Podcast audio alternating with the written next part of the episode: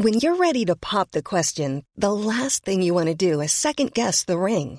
At Bluenile.com, you can design a one of a kind ring with the ease and convenience of shopping online. Choose your diamond and setting. When you find the one, you'll get it delivered right to your door. Go to Bluenile.com and use promo code LISTEN to get $50 off your purchase of $500 or more. That's code LISTEN at Bluenile.com for $50 off your purchase. Bluenile.com code LISTEN.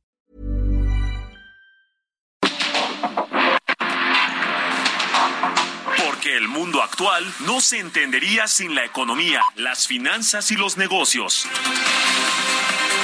Acompaña a Mario Maldonado, el columnista de negocios más joven y objetivo del periodismo financiero en su programa. Bitácora de negocios.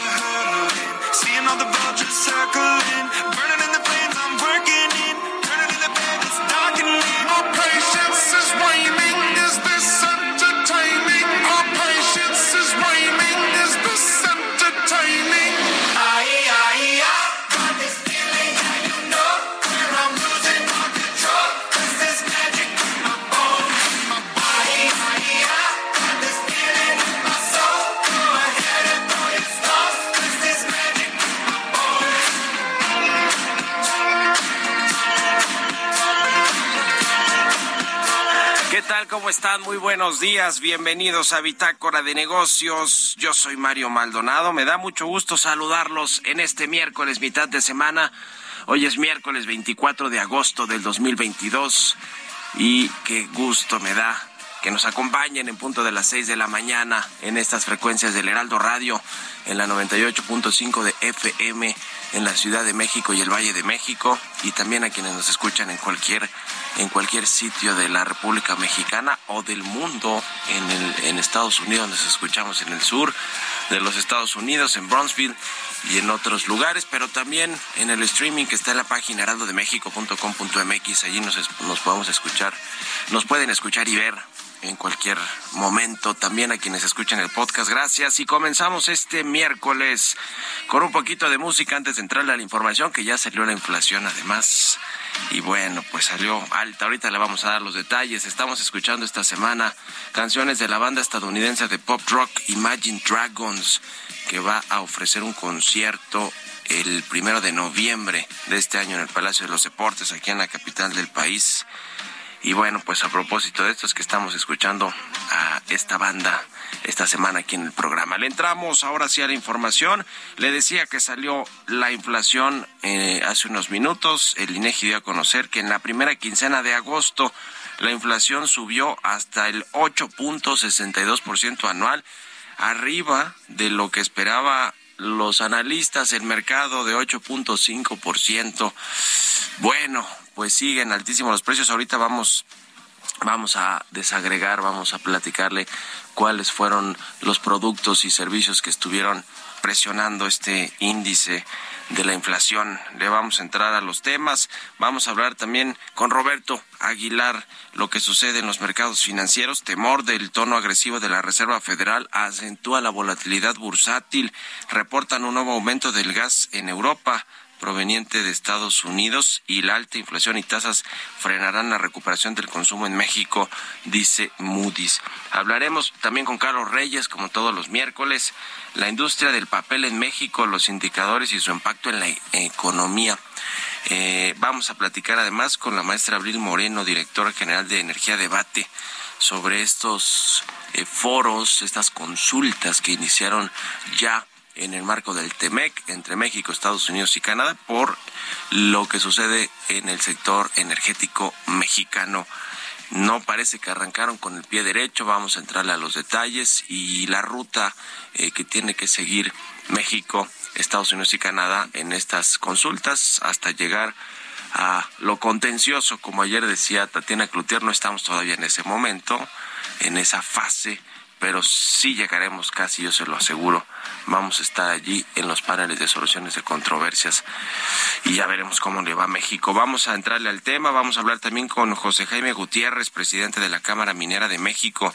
México reactiva inversiones en la industria minera y vamos a platicar pues también de las condiciones en las que trabajan los mineros. Ya ve lo que sucedió allá en Coahuila, en esta mina donde pues muy lamentablemente no se han podido rescatar ni a los mineros vivos ni los cuerpos de los mineros, de los 10 mineros que están atrapados allá en Sonora. Vamos a hablar de todo esto y de otras cosas hoy aquí en Bitácora de Negocios, así que quédense con nosotros en este miércoles 24 de agosto de 2022. Vámonos al resumen de las noticias más importantes para comenzar este día con Jesús Espinosa.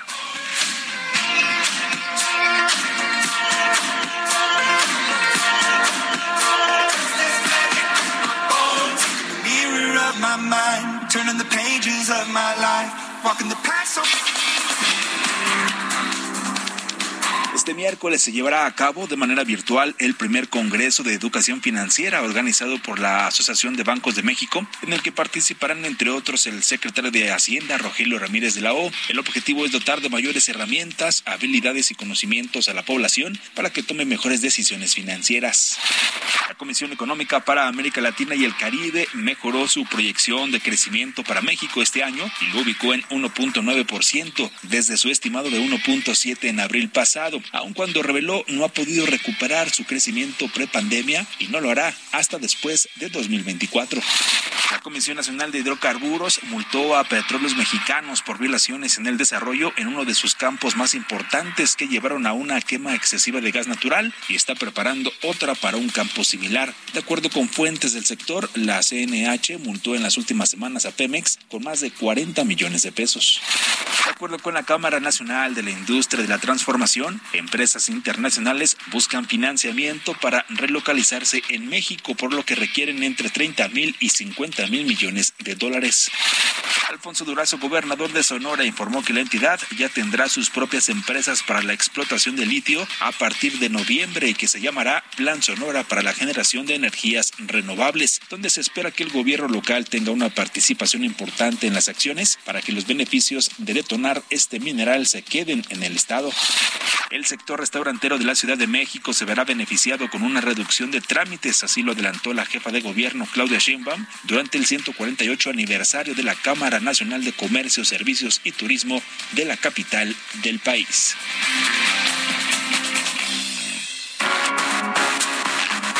El editorial.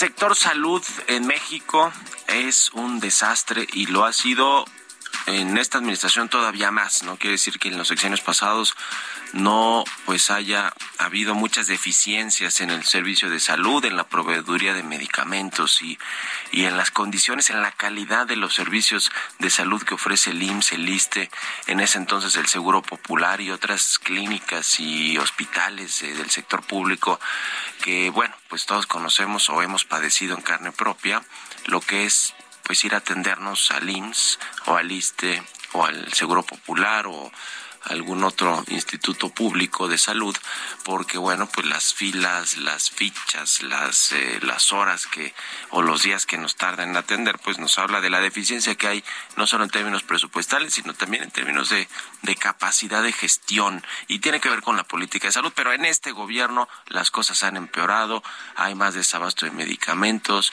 hay eh, una dificultad terrible para distribuir los medicamentos que se han comprado a través de la UNOPS en el extranjero.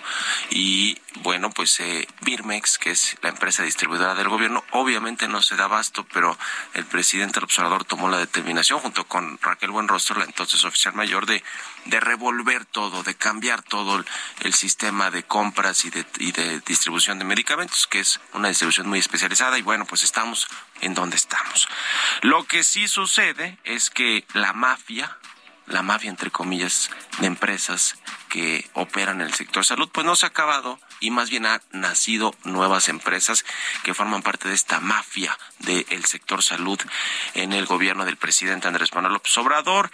Por ejemplo, dos empresas de las cuales creo que ya habíamos platicado aquí, dos empresas que nacieron con este gobierno y que a la fecha acumulan contratos por más de 2.600 millones de pesos con dependencias del gobierno federal para ofrecer servicios de salud a los burócratas, además de ser proveedores del IMSS para tercerizar procedimientos médicos especializados.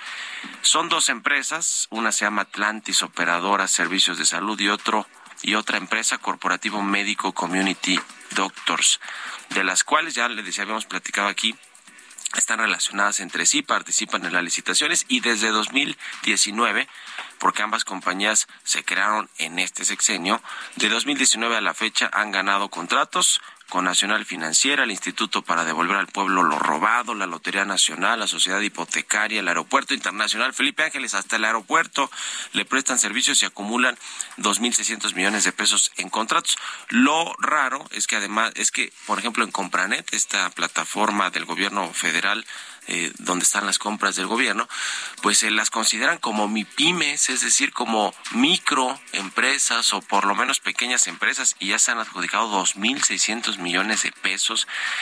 Los eh, dueños de estas empresas, que no son empresarios muy conocidos, Israel Rodríguez Moreno y Javier González, Javier Gómez González, pues no son muy conocidos, pero quienes sí son conocidos son funcionarios que estuvieron en el gobierno, es decir, exfuncionarios o funcionarios en activo que están incrustados en el Banco del Bienestar que es el caso de Modesto Solís Silva y de Miriam Castillo Rupit, que está en el Instituto para devolverle al pueblo lo robado. Es decir, claramente, claramente se ve que hay un asunto de corrupción aquí. Lo sabrá el presidente López Obrador que dice que ya se acabó la corrupción. Pues que le echo un ojo a mi columna que hoy escribí en el Universal. Nace nueva mafia de empresas de salud con la 4T. ¿Ustedes qué opinan? Escríbanme en Twitter, arroba Mario Mal y en la cuenta arroba Heraldo de México. Economía y mercados. Roberto Aguilar ya está aquí en la cabina del Heraldo Radio. Mi querido Robert, ¿cómo te va? Buenos días. ¿Qué tal, Mario? Me da mucho gusto saludarte a ti y a todos nuestros amigos. Pues bueno, como comentabas al inicio del programa, ya se dio a conocer el dato de la inflación de la primera quincena de agosto, que sí estuvo muy por arriba de lo que esperaba el mercado, una tasa anual de 8.62%, cuando el mercado estaba en 8.5 y ya veíamos alta. Ahora el tema, Mario, es que también ese fue el nivel que aparentemente el Banco de México había estimado como el, el pico de la inflación para después comenzar a disminuir, lo cual se ve muy complicado. Subió la cebolla, la tortilla, subieron también las viviendas, los refrescos, la leche y bueno, pues esto es básicamente el tema educativo, la universidad, eh, la preparatoria, bueno, los, en general esto es lo que está subiendo, pero lo más importante o lo más destacado es justamente el precio de la cebolla, que en la quincena, Mario, se disparó 37%. Así es que ahora los tacos sin cebolla. Qué cosa con la inflación, mi querido Robert, porque pues eh, además de que sabíamos que todavía no llegaba al punto más alto, pues está cada, todo todas las quincenas más alto de lo que pronostican los propios analistas, ¿no? Eh, exactamente, está saliendo justamente de estas de estos estimados que dan a conocer previamente y que incluso también coincidían Mario con esta encuesta la más reciente de Citibanamex que tenía justamente tasa anual de 8.5%. Pero bueno, mientras tanto, te comento que los mercados bursátiles asiáticos caían por octava sesión consecutiva con inversionistas nerviosos por la magnitud de los problemas del sector inmobiliario chino y preparándose para un mensaje de línea dura de la Reserva Federal justamente este viernes en Jackson Hole. A última hora de ayer, el presidente de la Reserva Federal de Minneapolis reconoció que su mayor temor es que la Fed y los mercados financieros estén subestimando las presiones inflacionarias subyacentes, lo que derivaría en eh, aumentos de tasas de interés aún más agresivos de los que se esperan actualmente. Y bueno, las bolsas europeas revirtieron su caída inicial que provocó la mayor preocupación de los inversionistas por la crisis energética y las sombrías perspectivas de crecimiento. Hoy, los precios del gas al mayoría de los Países Bajos y Reino Unido subían ante la noticia de un retraso en la, eh, en la reanudación de la terminal de gas natural licuado estadounidense de Freeport y una mayor demanda. El suministro por, por gasoducto ruso a Europa ha disminuido cerca de 75% este año. Además, Rusia va a interrumpir el suministro de gas natural durante tres días, entre el 31 de agosto y el 2 de septiembre, lo que aumenta la presión sobre la región en su intento de hacerse de reservas justamente antes del invierno. También mañana se van a dar a conocer las minutas del banco de la última decisión del Banco Central Europeo y, se, y bueno, pues se anticipa también un tono agresivo.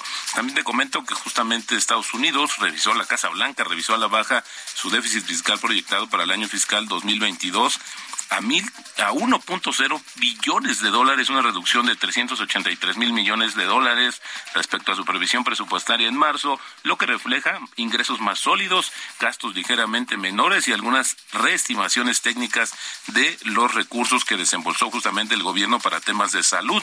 Buena parte del recorte de la proyección del déficit para el año fiscal 2022 proviene del aumento de 504 mil millones de dólares en los ingresos por encima de los niveles previstos en marzo ante una mayor recaudación de impuestos a la renta a personas físicas, impulsada por el crecimiento del empleo y también de los salarios y por el alza de los impuestos corporativos y especiales. La Casa Blanca, por el otro lado, también ajustó a la baja sus proyecciones económicas y la perspectiva del crecimiento del PIB real de Estados Unidos para este 2022 lo pasó de 3.8, que estimaba apenas en marzo, a 1.4%. El gobierno citó justamente el resurgimiento de la variante Omicron, la guerra de Ucrania, la inflación persistente y las tasas de interés más altas para fijar su pronóstico de desaceleración. Y bueno, hablando justamente del tema inflacionario, te comento que las elevadas tasas de inflación y las previsiones de tasas de interés más altas van a atenuar la sólida recuperación del consumo después de los confinamientos por la pandemia en Brasil, México y Chile.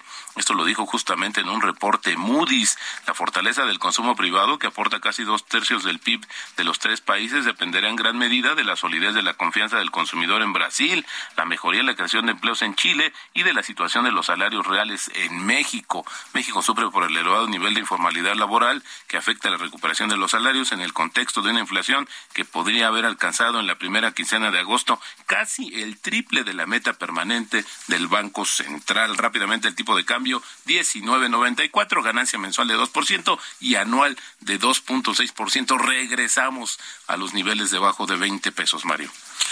Muchas gracias, mi querido Robert, y nos vemos a ratito en la televisión. Gracias, Mario. Muy buenos días. Roberto Aguilar, síganlo en Twitter, Roberto AH6 con 20. Vamos a otra cosa. Industria y economía. Y como todos los miércoles ya está con nosotros Carlos Reyes, analista económico, conductor. Mi querido Carlos, ¿cómo te va? Muy buenos días. Estimado Mario Maldonado, muy buenos días, buenos días al auditorio de Bitácora de Negocios. Oye, Mario, bueno, tras la pandemia de COVID-19 y la crisis económica, que bueno, aún hoy seguimos enfrentando, ya lo hemos señalado, prácticamente todas las industrias resultaron severamente afectadas. Luego, a inicios de este año, pues el conflicto Rusia y Ucrania, que afectó pues prácticamente también a varias cadenas de suministro, se convirtió en un duro golpe. Hoy precisamente vamos a referirnos a una industria que a pesar de esa situación, Mario, pues ha enfrentado bien el ambiente de negocios adverso. Me voy a referir a la industria del papel aquí en nuestro país, en donde, bueno, esta se ha consolidado como una industria fuerte y muy, muy resiliente. Aquí en México, la Cámara del Papel, que agrupa a la mayoría de los productores nacionales de papel, cartón, corrugados y derivados, bueno, es prácticamente la totalidad de lo que representa estas industriales con el 98% de la producción nacional. Fíjate, Mario, que hay datos importantes de esta industria. Su impacto en la economía es pues positivo. Eh, pues con 27 empresas, la industria genera más de 65 mil empleos directos y más de 235 mil indirectos.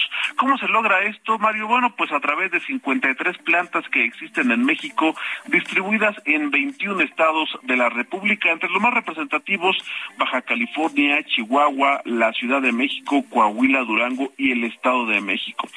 El valor del mercado del sector papelero y sus productos derivados es de 13.316 millones de dólares anuales, lo que refleja, bueno, pues una eh, importancia en la economía, porque esto equivale al 1.8% del PIB manufacturero y el 1% del PIB industrial. Esto, bueno, pues se ha logrado porque la industria mexicana de papel es un importante promotor de desarrollo económico, pero también, y un dato importante en temas climáticos, porque en el ámbito forestal es importante porque cuenta con una infraestructura muy grande para utilizar pues fibras, reciclados y reciclables de, de, fuentes sustentables. De hecho, también un dato relevante, Mario Auditorio, es que México ocupa el cuarto lugar de los países recicladores de papel en el mundo, reutilizando más de 6.8 millones de toneladas de papel en desuso. Esto es importante por la parte ambiental y lo que estamos viviendo con el cambio climático.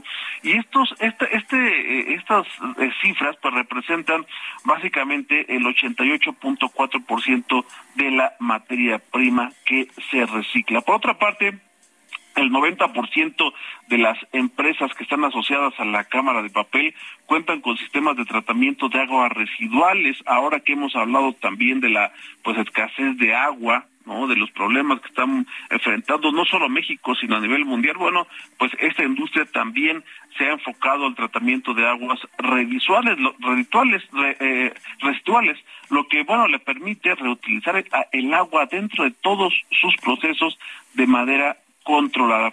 Actualmente la industria del papel está clasificada a nivel internacional como una de las mayores industrias de captación en emisiones de CO2 equivalentes, esto dada la naturaleza de sus actividades y la reforestación. Hoy en día, Mario Auditorio, el papel pues es un producto sustentable, dado que se controla el origen desde la producción y bueno, aporta a la economía, al medio ambiente y es importante en materia económica aquí en nuestro país. Buenísimo. Bueno, pues gracias, Carlos, como siempre. Un abrazo y buenos días. Hasta luego, Mario. Sigan a Carlos Reyes en Twitter, C Reyes Noticias, 6 con 24. Vámonos a la pausa. Regresamos.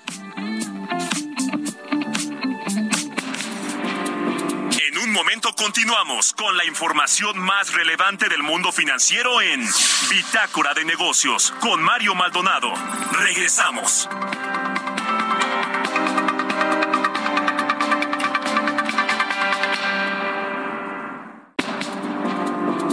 Estamos de vuelta en Bitácora de Negocios con Mario Maldonado.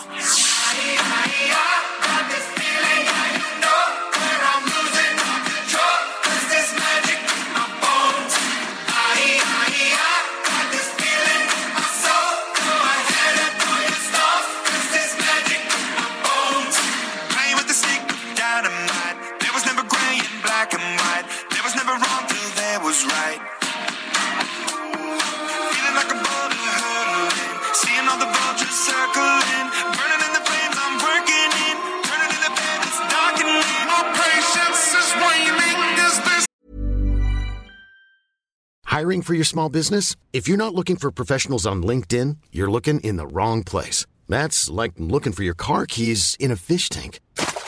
LinkedIn helps you hire professionals you can't find anywhere else, even those who aren't actively searching for a new job but might be open to the perfect role. In a given month, over 70% of LinkedIn users don't even visit other leading job sites. So start looking in the right place. With LinkedIn, you can hire professionals like a professional. Post your free job on linkedin.com slash people today.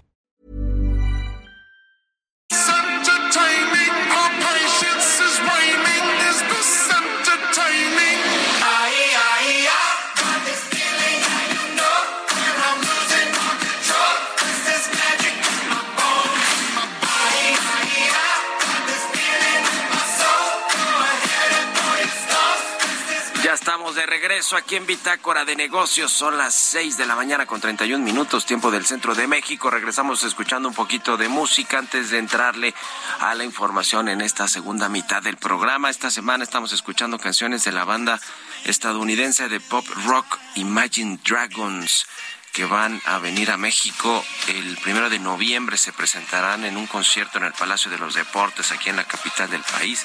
Seguramente abrirán también fechas en otros lados, en Monterrey, en Guadalajara. Y esta canción se llama Bones, es de Imagine Dragons y con esto nos vamos al segundo resumen de noticias con Jesús Espirosa.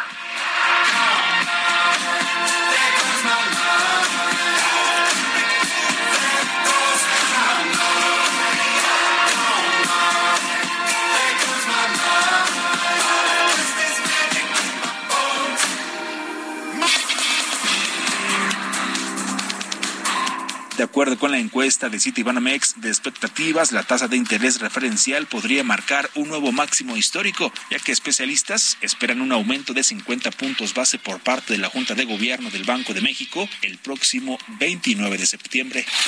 Irene Levy, presidenta de la Asociación Civil Observatorio de las Telecomunicaciones en México, celebró la controversia constitucional que interpondrá el Instituto Federal de Telecomunicaciones ante la Suprema Corte de Justicia de la Nación.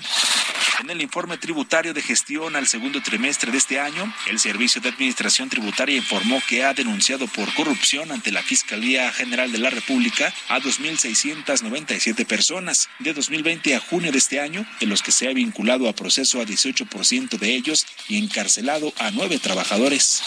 La jefa de gobierno de la Ciudad de México, Claudia Sheinbaum, afirmó que el agua es un derecho que ningún gobierno debe privatizar. Explicó que la rehabilitación del lago Tláhuac Chico abastecerá de agua a la zona metropolitana del Valle de México y que tiene como objetivo brindar el derecho al agua a 22 millones de personas y su meta es revitalizar dicha zona y tendrá un costo de 4 mil millones de pesos. Hay que convertir este sitio en un lugar o en un reservorio de agua dulce para beneficio del derecho humano al agua. Hay que convertirlo en un espacio que le dé beneficios a las comunidades de la zona en términos ecoturísticos y al mismo tiempo hay que permitir que esta zona pues sea un lugar que disminuya las inundaciones de todo el oriente de la zona metropolitana. Entrevista.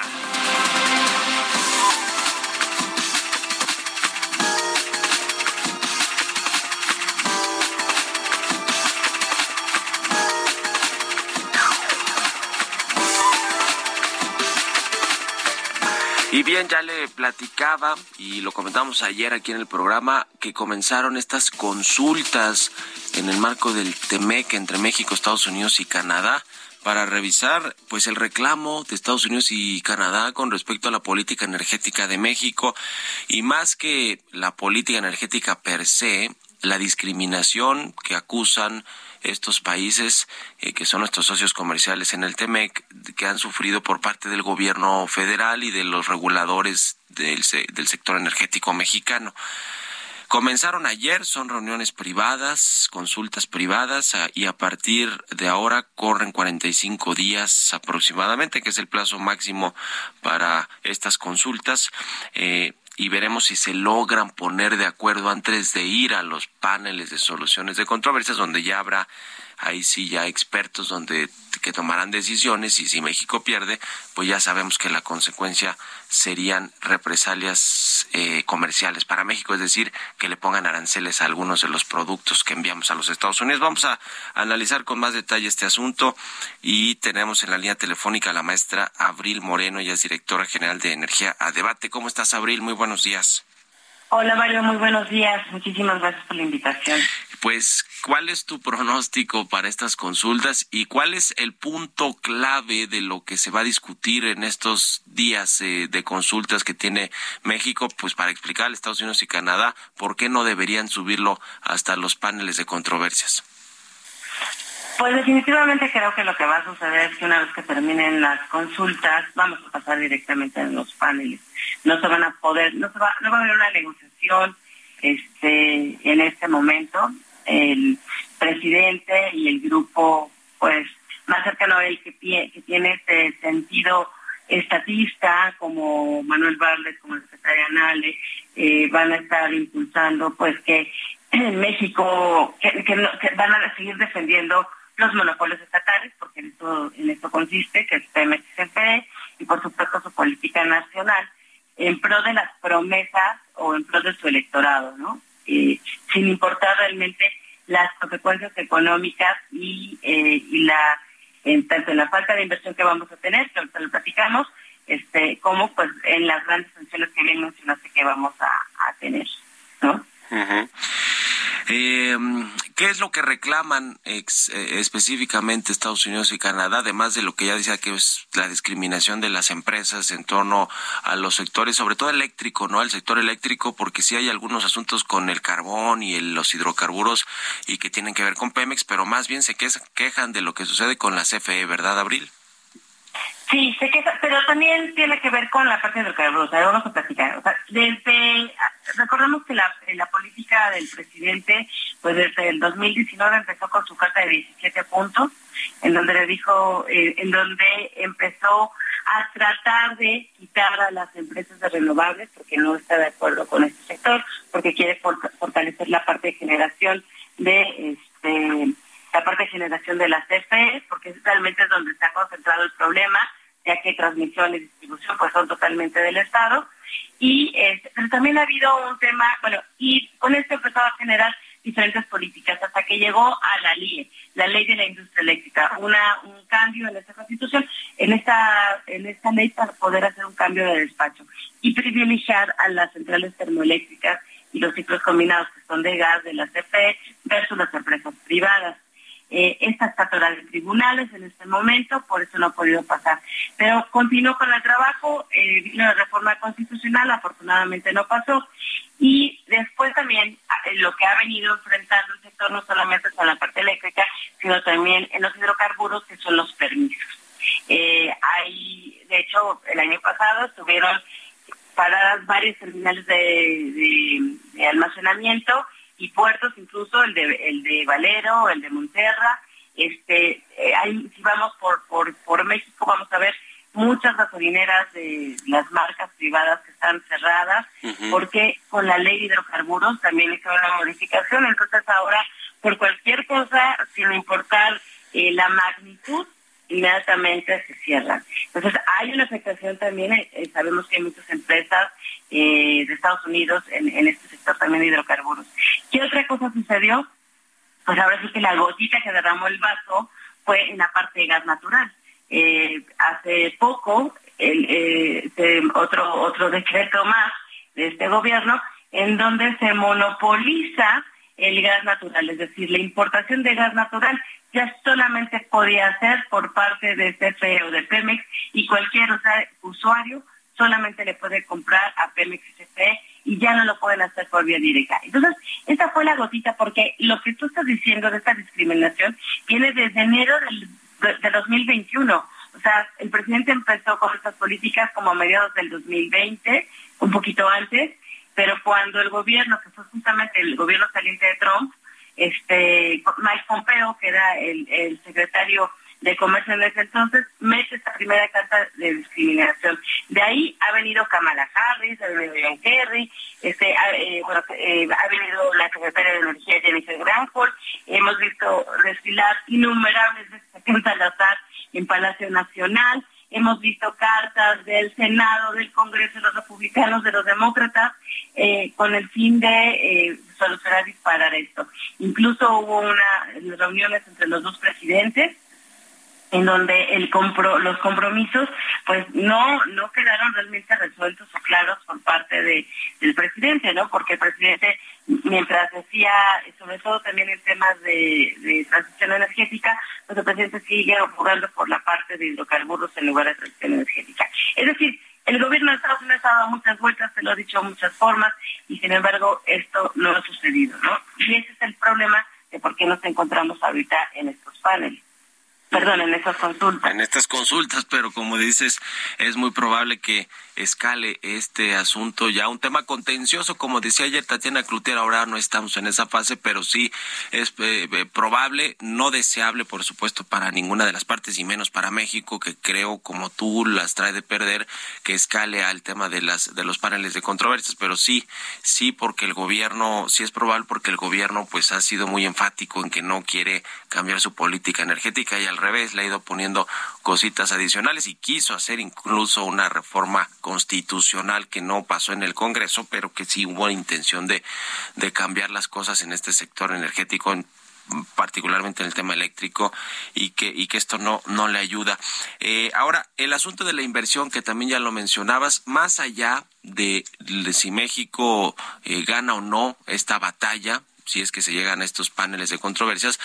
Lo que sí hay es una completa eh, incertidumbre para las empresas privadas eh, y la inversión en este sector que es clave y muy importante para la economía mexicana, Abril.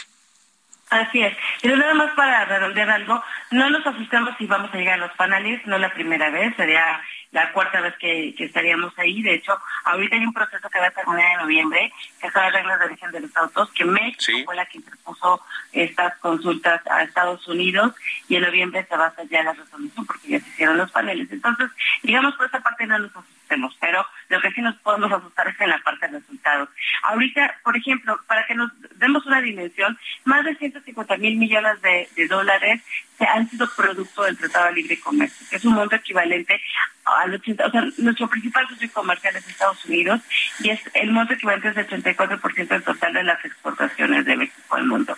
Entonces, digamos que una vez que seguramente vamos a perder los paneles, generalmente ahorita no existe un monto eh, específico de cuánto vamos a tener que pagar, porque cuando se hace, se llegan a la resolución de los paneles, y si se pierde, pues entonces lo que se va a determinar es que México va a tener que pagar este el monto eh, por el el monto similar al daño que se ha dado, ¿no? Entonces, en, las cartas se ha hablado de 10 mil millones de dólares y también se ha hablado de 30 mil millones de dólares, sin embargo no hay algo claro, eh, ya será este, en su momento los panelistas que los que van a determinar esta cantidad. Entonces, por una parte, pues vamos a sufrir este impacto económico.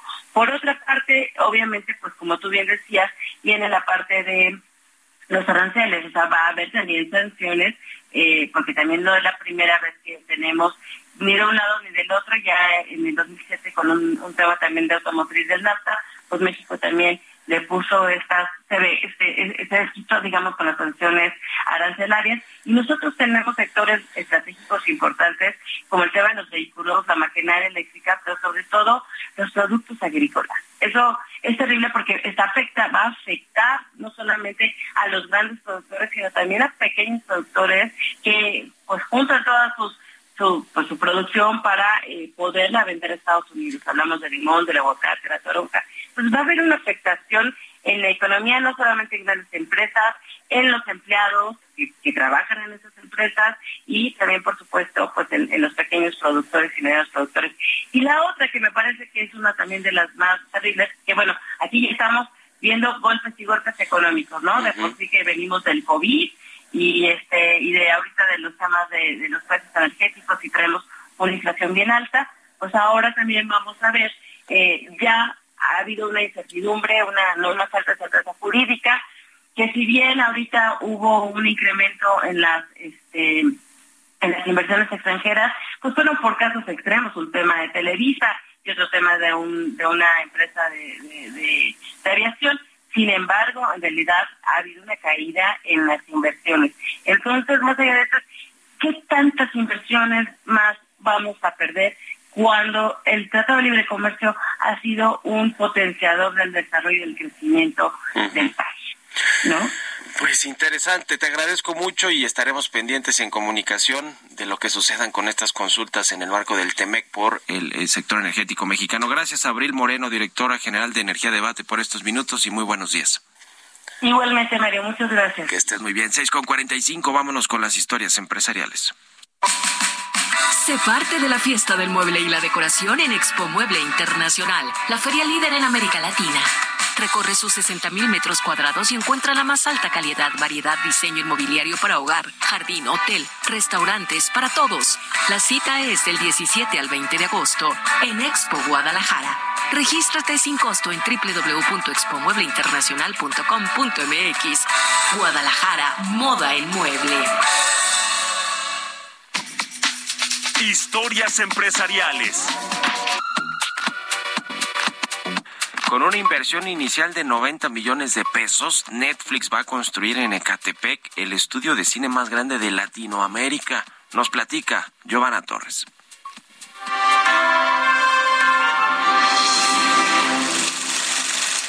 Empresa de entretenimiento y plataforma de streaming estadounidense Netflix tiene su sede en California. Fue creada en 1997 y un año después comenzó su actividad ofreciendo un servicio de alquiler de DVD a través del correo postal. Actualmente participa en la producción de obras audiovisuales desde la creación o adquisición del producto hasta su difusión mundial. Y aunque en los últimos meses no han sido buenos para la compañía, luego de la pérdida de suscriptores, no ha sido un impedimento para desarrollar desarrollar proyectos a gran escala como el impulso del cine en México.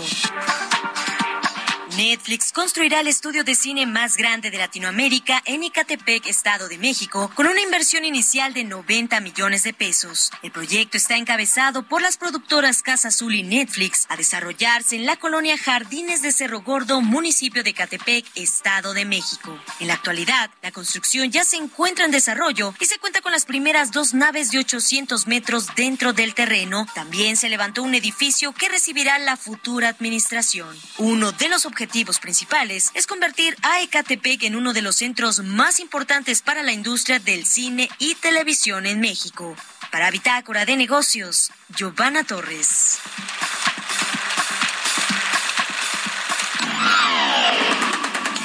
Mario Maldonado en Bitácora de Negocios.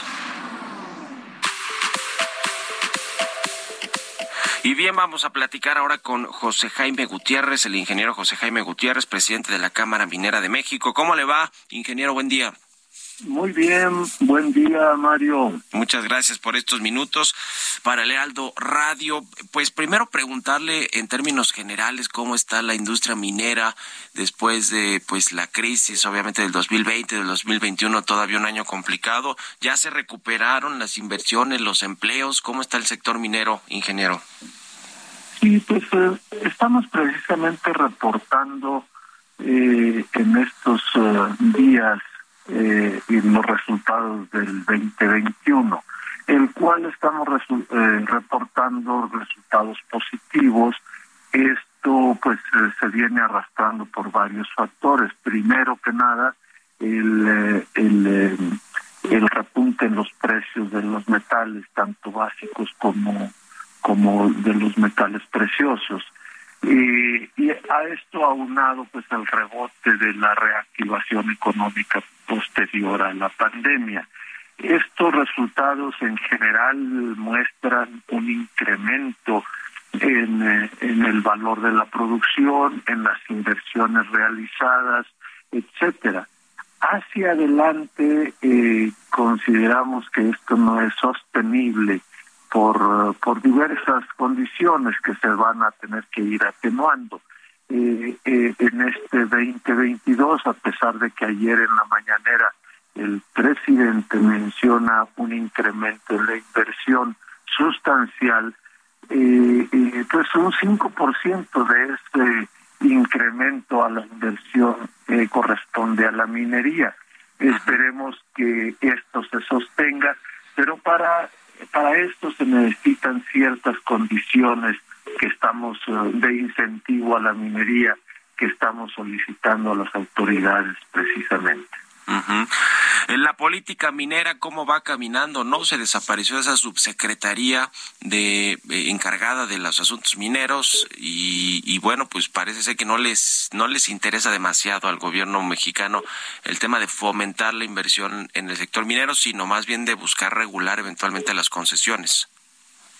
Sí, bueno, en lo que eh, desafortunadamente en lo que llevamos eh, eh, de este sexenio no se han otorgado nuevas concesiones, las cuales son de suma importancia para el crecimiento de la minería a, a mediano largo plazo. Las minas se acaban y hay que sustituir esos esos uh, minerales en nuevas exploraciones. Si no se dan nuevas concesiones, pues no no no podemos tener eh, lugares donde explorar. Esto independientemente de que las autoridades saben que nosotros representamos aproximadamente el, el, el 5% de la generación, en el quinto lugar estamos en generadores de divisas eh, al país. Entonces, pues esperemos que, que las condiciones cambien, en cuanto a las concesiones que se tienen, independientemente de los eh, otros efectos eh, adversos que tenemos en la minería, como la lentitud en los trámites. Eh, somos las entidades que más impuestos pagamos, pese a lo que se dice que, que en minería no se pagan impuestos, etcétera. Nosotros buscamos, pues, que la información que se difunde sea información verdadera, con sustento eh, y homologada con la información que nosotros tenemos, pues para poder avanzar. De otra manera estaríamos hablando pues lenguajes diferentes. Sí, en, minutito y medio, dos minutos, ingeniero, el tema de las condiciones de los trabajadores mineros, pues eh, a la luz de este lamentable pues eh, tragedia o hecho de Sabinas Coahuila, donde están todavía 10 mineros atrapados en un pozo. Eh, ¿Qué nos dice respecto de este tema? ¿Cómo está ahí el, asunto de los sindicatos, de las empresas, de la, de la regulación y vigilancia del gobierno, de la Secretaría del Trabajo? En un minutito y medio, si es tan. Sí, cómo no. Eh, eh primero quiero mencionar que la minería eh, organizada de, del país a la cual nosotros pues tenemos agremiados, está más del 90% de la producción del país. De esa lamentamos mucho lo que está sucediendo con, con estos mineros atrapados. Desafortunadamente, pues no, no tenemos conocimiento de las condiciones de seguridad que, y protocolos de seguridad que ellos tenían. ¿Por qué? Porque pues ellos no son afiliados a la Cámara, son es una minería irregular que de alguna manera pues debe de ser supervisada por las autoridades y aparentemente pues eh, esto no había sucedido. Nosotros en la minería en términos generales estamos por abajo de la media nacional del índice de, de siniestralidad en, en nuestras operaciones. Lo que sucede en Coahuila no es representativo de lo que sucede en el resto del país pues hay que poner mucho cuidado a ese a ese tema. Le agradezco mucho, ingeniero José Jaime Gutiérrez, presidente de la Cámara Minera de México, por estos minutos y muy buenos días. Buenos días, muchas gracias. Hasta luego. Con esto nos despedimos. Muchas gracias a todos ustedes por habernos acompañado este miércoles aquí en Bitácora de Negocios. Se quedan en estas frecuencias de El Heraldo Radio con Sergio Sarmiento y Lupita Juárez. Nosotros nos vamos a la televisión, al canal 8 de la televisión abierta, las noticias de la mañana. Y nos escuchamos aquí mañana tempranito a las 6. Muy buenos días.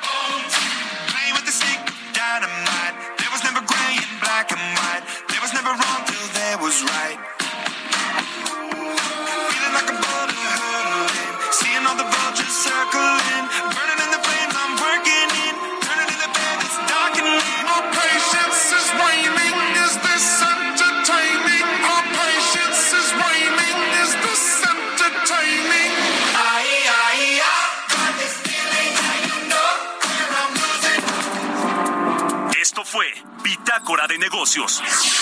Con Mario Maldonado.